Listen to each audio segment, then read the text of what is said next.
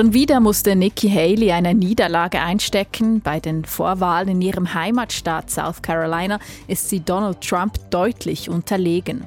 Trotzdem gibt die letzte Herausfordererin aus den Reihen der Republikanischen Partei noch nicht auf. Rechnet sie sich noch immer Chancen aus auf das US-Präsidentschaftsamt? Und China gibt Hacking-Aufträge an private Unternehmen, das zeigen geleakte Dokumente einer IT-Firma. Opfer wurden unter anderem Webseiten und E-Mail-Server in Pakistan, Kasachstan, Thailand und Südkorea. Das und mehr heute in der Sendung 4x4. Am Mikrofon für Sie ist Katrin Hiss. Es ist sein vierter Sieg in Folge. Donald Trump hat bisher alle Vorwahlen seiner Partei gewonnen, am Wochenende auch diejenige im Bundesstaat South Carolina. Bei den Vorwahlen wird ja bestimmt, wen die Republikanische Partei ins Präsidentschaftsrennen schickt. Trumps letzte Konkurrentin Nikki Haley musste, wie erwartet, eine Niederlage einstecken und das in ihrem Heimatstaat. Dennoch gab sie sich gestern kämpferisch. I'm not giving up this fight when a majority of Americans disapprove of both Donald Trump and Joe Biden. Sie werde nicht aufgeben, so Haley. Da kann man sich durchaus fragen, warum nicht, wenn sie Niederlage nach Niederlage einfährt. Nach diesen vier Vorwahlen ist erst ein Bruchteil der delegierten Stimmen verteilt, dennoch scheint das Rennen schon gemacht. Glaubt denn Nikki Haley, dass sie noch eine Chance hat, an Donald Trump vorbeizuziehen? Respektive besteht die Chance überhaupt? Das hat Susanne Stöckel Claudia Brühwiler gefragt. Sie ist Expertin für US-Politik und Professorin an der Universität St. Gallen. Jein. Rein rechnerisch besteht sie noch. Erst am Super Tuesday, dem 5. März, werden dann tatsächlich zwei Drittel der Delegierten verteilt für den Republikanischen Nationalkonvent, wo dann eben die Nominierung offiziell wird. Also rein rechnerisch besteht noch eine Chance, aber die Umfragen zeigen eigentlich klar, dass diese Chance nur noch theoretisch ist. Also Nikki Haley bleibt aus anderen Gründen im Rennen. Und auf die kommen wir gleich zu sprechen. Vorher noch die Frage, Donald Trump wird ja von der Justiz in mehreren Fällen verfolgt. Jetzt sollte er verurteilt werden. Was hieße das denn für den weiteren Verlauf der Vorwahlen und für Nikki Haley? Erst einmal nichts, also eine Verurteilung, die ihn tatsächlich behindern könnte in seinem Wahlkampf, ist sehr unwahrscheinlich, dass diese noch vor November geschehen könnte. Entsprechend ist auch das eher ein theoretisches Gedankenspiel, das da getrieben wird, zumal es seine Unterstützer nicht weiter schert, was an der Justizfront geschieht.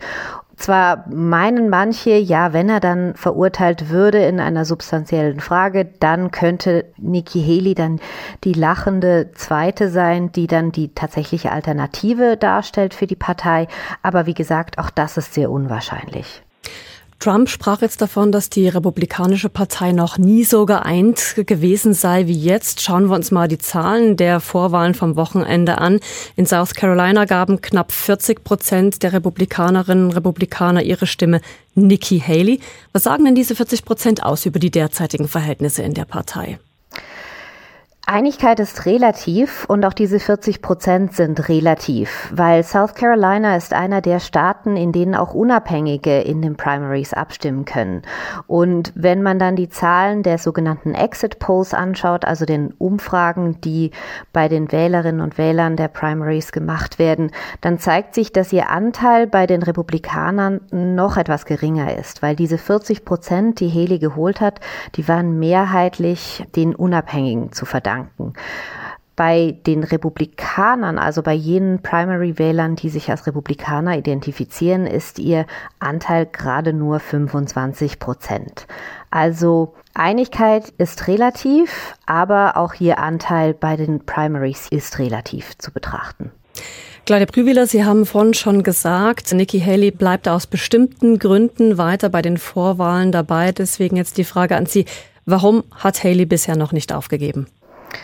Einerseits aus den Gründen, die sie öffentlich sagt. Es geht darum, eine Alternative zu Trump aufzuzeigen, vor allem ein anderes Gesicht der Republikanischen Partei zu präsentieren. Das ist ihr Anliegen und das ist vor allem auch das Anliegen vieler einflussreicher Konservativer, unter anderem auch konservativer Geldgeber, die befürchten, dass Trump eben jener Kandidat ist, den Joe Biden schlagen kann und die eine andere Politik im Weißen Haus sehen möchten. Das ist das eine. Das andere ist aber auch, dass Haley ein Versprechen an die Zukunft ist und in vier Jahren sind erneut Wahlen. Sie wird dann erst 56 sein, also noch relativ jung und entsprechend dann die Spitzenkandidatin sein, weil sie kann dann als Narrativ vorweisen, ich blieb im Rennen, aller Widrigkeiten zum Trotz und ich bin eine echte Alternative. Seht her, wie es Donald Trump im November hoffentlich aus ihrer Sicht ergangen sein wird. Also für sie ist es auch eine Arbeit an ihrer eigenen politischen Zukunft, die sie hier leistet. Allerdings, wir müssen davon ausgehen, dass diese nach dem 5.3., dem Super Tuesday, um sein wird, da ihr wichtigster Geldgeber nun ausgeschieden ist. Kann man denn dennoch sagen, der Wahlkampf hat sich für Nikki Haley in diesem Jahr schon gelohnt? Allerdings, man muss sagen, auch wenn sie unterlegen sein wird, das ist das wahrscheinlichste Szenario, wird sie gewonnen haben, weil sie sehr namhafte parteiinterne Konkurrenten ausgestochen hat. Wir erinnern uns, vor diesem Wahlkampf hieß eigentlich der wichtigste Gegner von Donald Trump Ron DeSantis. Er ist eigentlich schnell verglüht. Sie dagegen führt einen sehr souveränen Wahlkampf, in dem sie wirklich vor allem auch unabhängige Wähler, und das sind in den USA neuerdings eben die Mehrheit der Menschen angesprochen hat und eine andere Art des Konservatismus, als ihn Donald Trump präsentiert, vorgelebt hat, mit einer souveränen, stilvollen, aber eben im Ton, wenn nötig, auch harten Art. Claudia Brüwiler ist Expertin für US-Politik und Professorin an der Universität St. Gallen. Jetzt nach China. Dass das Land in Sachen digitaler Spionage zu den aktivsten Staaten zählt, ist kein Geheimnis.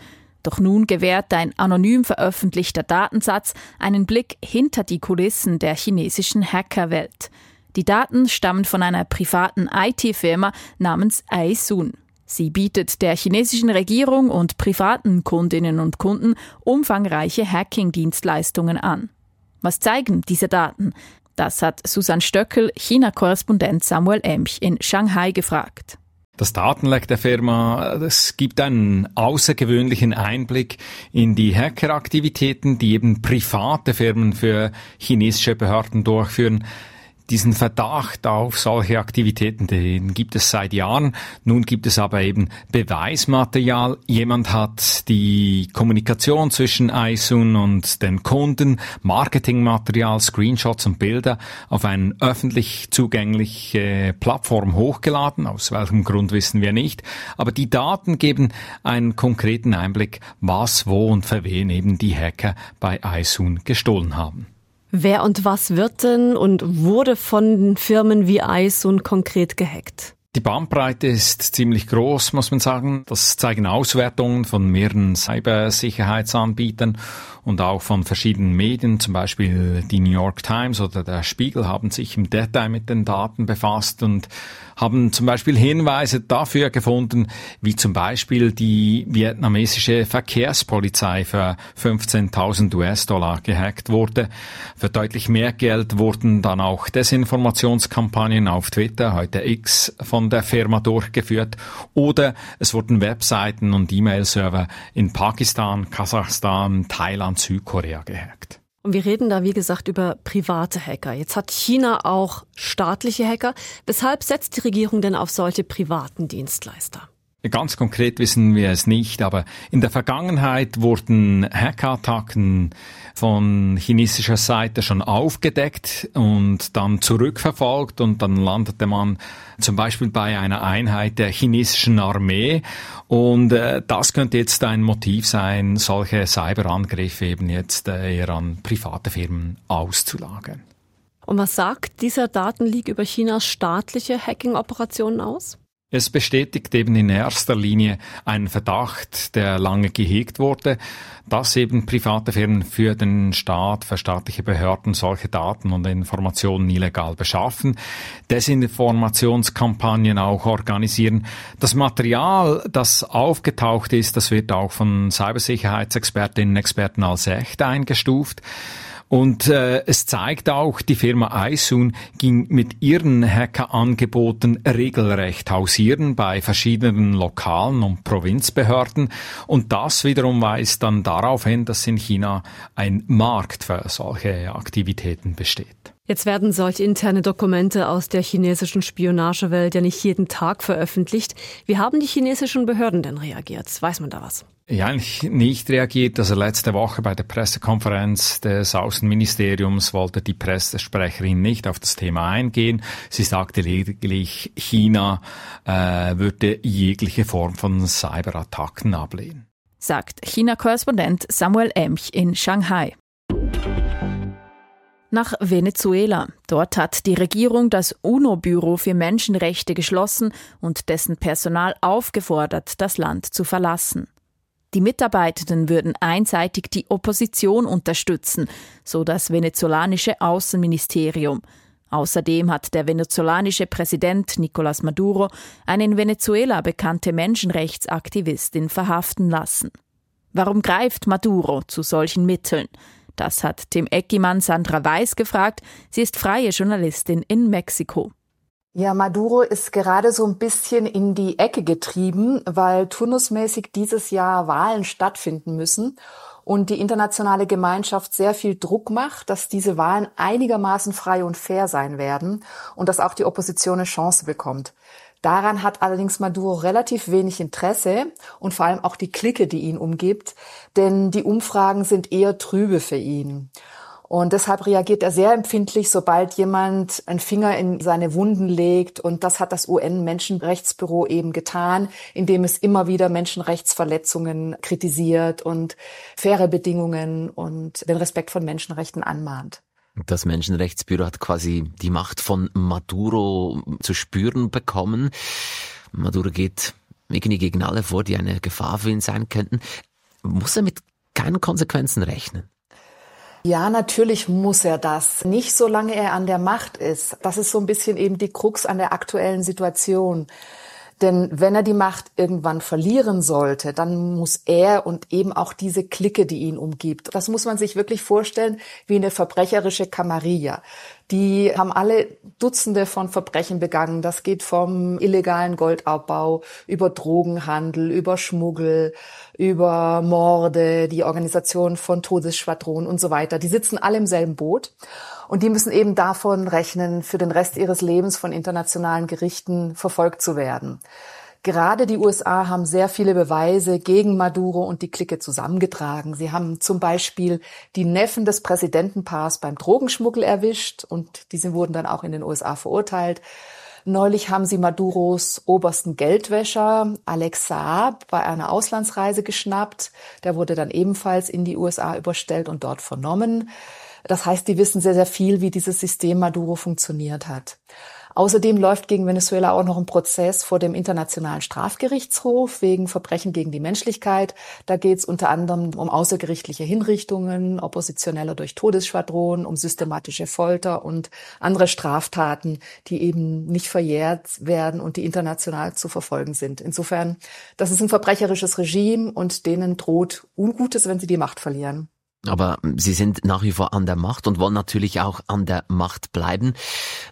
Was sind denn die Mittel der Opposition oder auch der internationalen Gemeinschaft, etwas gegen die Taten von Nicolás Maduro bewirken zu können? Ja, die Opposition prangert das immer wieder an. Es ist wirklich ein Wunder, dass die Opposition überhaupt noch überlebt. Sie ist sehr, sehr geschwächt natürlich. Ein Großteil der oppositionellen Politiker ist entweder im Gefängnis oder im Exil.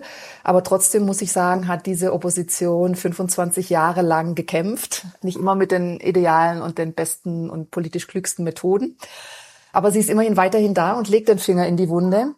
Und dann hat auch die internationale Gemeinschaft, vor allem die USA und auch Europa, haben Sanktionen verhängt. Zum einen persönliche gegen Maduro und andere Führungsmitglieder, die auf der Fahndungsliste des FBI zum Beispiel stehen. Und zum anderen gibt es auch wirtschaftliche Sanktionen gegen das ganze Land, die allerdings relativ unwirksam sind. Denn Venezuela hat sehr viele wichtige Rohstoffe, die der Weltmarkt einfach braucht. Das ist natürlich das Erdöl, aber auch noch Gold und seltene Erden. Und Verbündete Venezuelas wie China, Russland und Indien sind gern bereit, Venezuela beim Umgehen dieser Sanktionen zu helfen. Und sie unterstützen Maduro zum Beispiel auch militärisch oder beim Aufbau von Spionage- und Trollcentern. Das ist diese geopolitische Komponente. Geopolitisch ist da also auch einiges vorhanden. Was sind andere Komponenten, die in diesen Zusammenhang reinspielen? Dann gibt es natürlich auch noch den internen Konflikt, den internen Machtkonflikt zwischen eben Maduro, den sogenannten Chavisten, die sich irgendwie sozialistisch nennen, und der bürgerlichen Opposition. Und dieser Machtkampf ist natürlich das andere Tableau, auf dem gespielt wird. Und da haben sich die westlichen Staaten sehr bemüht, einen Dialog zu vermitteln zwischen Maduro und der Opposition um darin die Rahmenbedingungen für die Wahlen dieses Jahr einigermaßen fair zu gestalten. Das lief ganz gut bis Oktober. Da haben sich beide Seiten geeinigt, dass in der zweiten Jahreshälfte dann Wahlen stattfinden werden.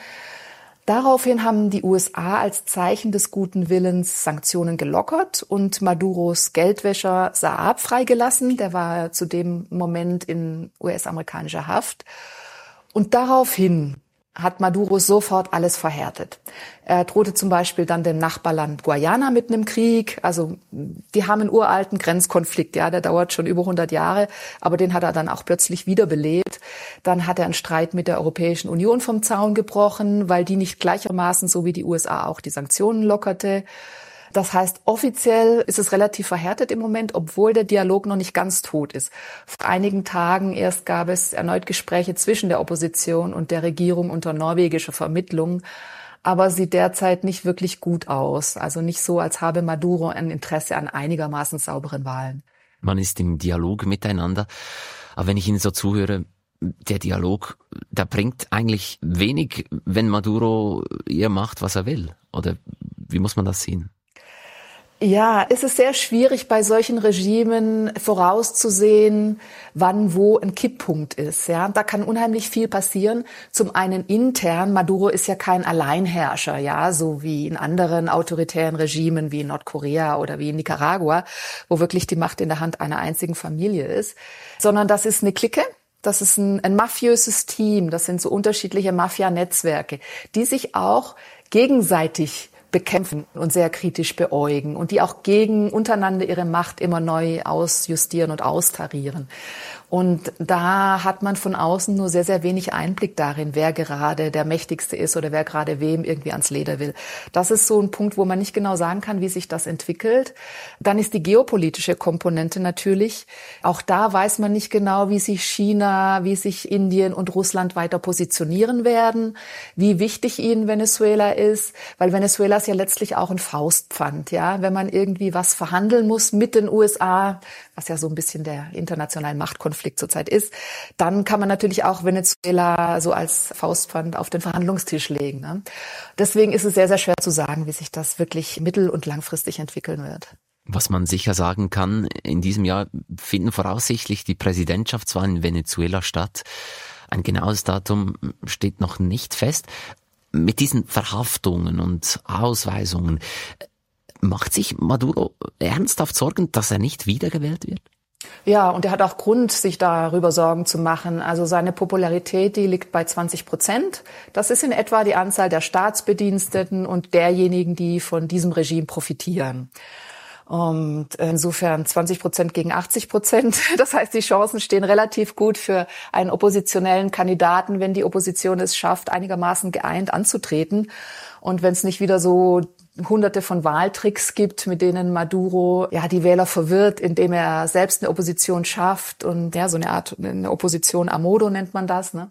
So eine, das eigentlich gar keine wahre Opposition ist und dann auf dem Wahlzettel irgendwie 20 sogenannte Oppositionskandidaten stehen, von denen aber 19 gar keine sind. Ne?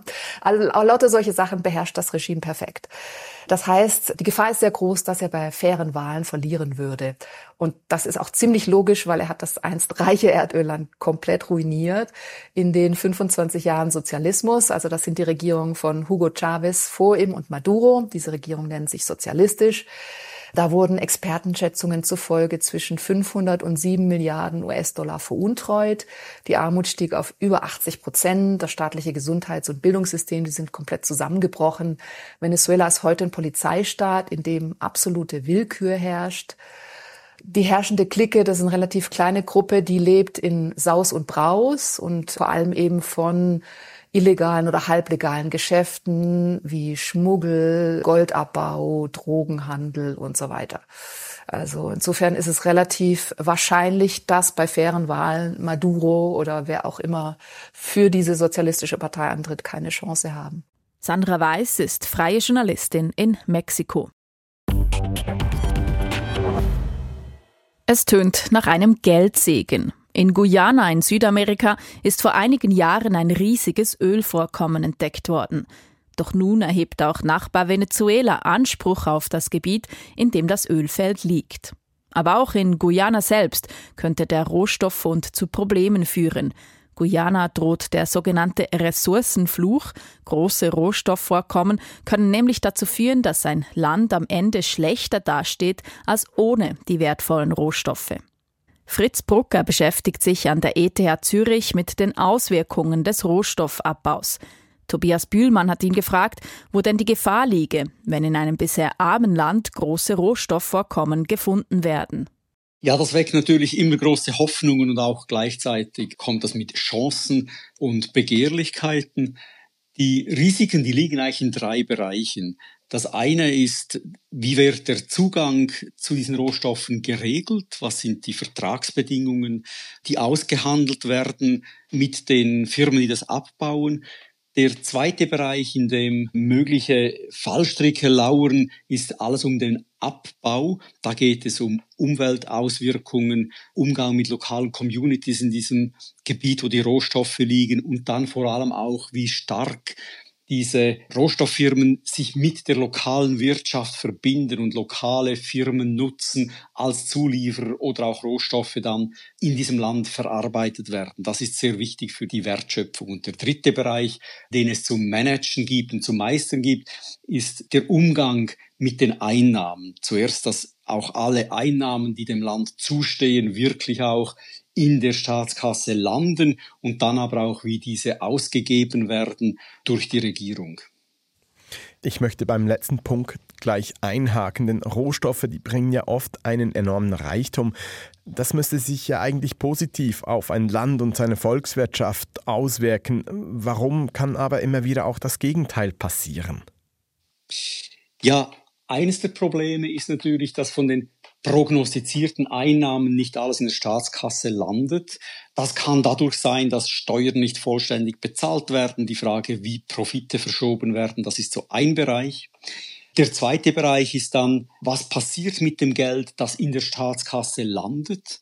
Und da besteht die Gefahr, dass vieles gebraucht wird, entweder um laufende Ausgaben im Staatshaushalt zu begleichen oder dass es für Prestigeprojekte gebraucht wird, die nicht wirklich der Entwicklung dienen, anstatt, und das wäre eigentlich die Idee, dass sie für nachhaltige Investitionen verwendet werden, die einen langfristigen Nutzen haben. Dazu gehört die ganze Infrastruktur, Transport zum Beispiel, Wasserversorgung, Spitäler, Bildungsinfrastruktur, aber auch Investitionen ins Humankapital, in die Menschen, das heißt in die Ausbildung und zum Beispiel in die Gesundheit der Bevölkerung und natürlich dann auch ins Naturkapital, also Umweltschutz, Erhaltung, dann auch äh, Erstellen von Energieerzeugungsanlagen, Strom, Stromverteilung, alle diese Dinge, die einen langfristigen Nutzen haben. Wenn das nicht gelingt, dann ist die Chance groß, dass am Schluss das Land ärmer dasteht, als es vorher war. Weshalb schaffen es denn Regierungen von rohstoffreichen Ländern oft nicht, diese nachhaltigen Investitionen tatsächlich auch zu tätigen, die im Interesse des Landes wären? Ja, das hat mit der schieren Größe dieser Gelder zu tun, die halt eben auch Begehrlichkeiten wecken. Und viele sich Möglichkeiten ausrechnen, entweder ihre Macht abzusichern oder für ihre äh, eigenen Projekte zu verwenden. In der Regel wird es dann schwierig, wenn in einem Land die Gewaltenteilung und die Checks and Balances, also die gegenseitige Kontrolle nicht funktioniert. Wenn das nicht vorhanden ist, dann wird es schwierig, dass wirklich dann auch das Interesse des Landes im Vordergrund steht. Ein Land, das mit seinen Ressourcenvorkommen sehr gut umgegangen ist, ist ja Botswana im südlichen Afrika. Was genau läuft dort aus Ihrer Sicht richtig? Ja, ich glaube, Botswana macht zwei Dinge sehr gut. Das eine ist, dass sie sehr genau darauf schauen, dass sie die Einnahmen aus dem Diamantenabbau wirklich für Investitionen benutzen und die laufenden Ausgaben ihrer Regierung durch Steuereinnahmen finanzieren. Damit können sie sicherstellen, dass quasi dieser Schatz, dieses Kapital des Landes, wenn es aus dem Boden herausgeholt wird, nicht einfach weg ist, sondern eben in neue Güter übersetzt wird. Das machen sie seit sehr langem sehr gut. Hat auch damit zu tun, dass Botswana eine recht gut funktionierende Demokratie mit eben diesen Checks and Balances äh, hat. Das Zweite, was Botswana sehr gut macht und auch in den letzten Jahren massiv zugelegt hat, sind die Verhandlungen mit De mit dem großen Diamantenabbauunternehmen, über die Verarbeitung der Diamanten im Land. Da ist es also gelungen, sehr viel mehr Wertschöpfung ins Land zu holen durch nachgelagerte Arbeiten. Sagt Fritz Brucker von der ETH Zürich. Das war's für heute von der Sendung 4x4. Am Mikrofon für Sie war Katrin Hiss. Schön waren Sie mit dabei.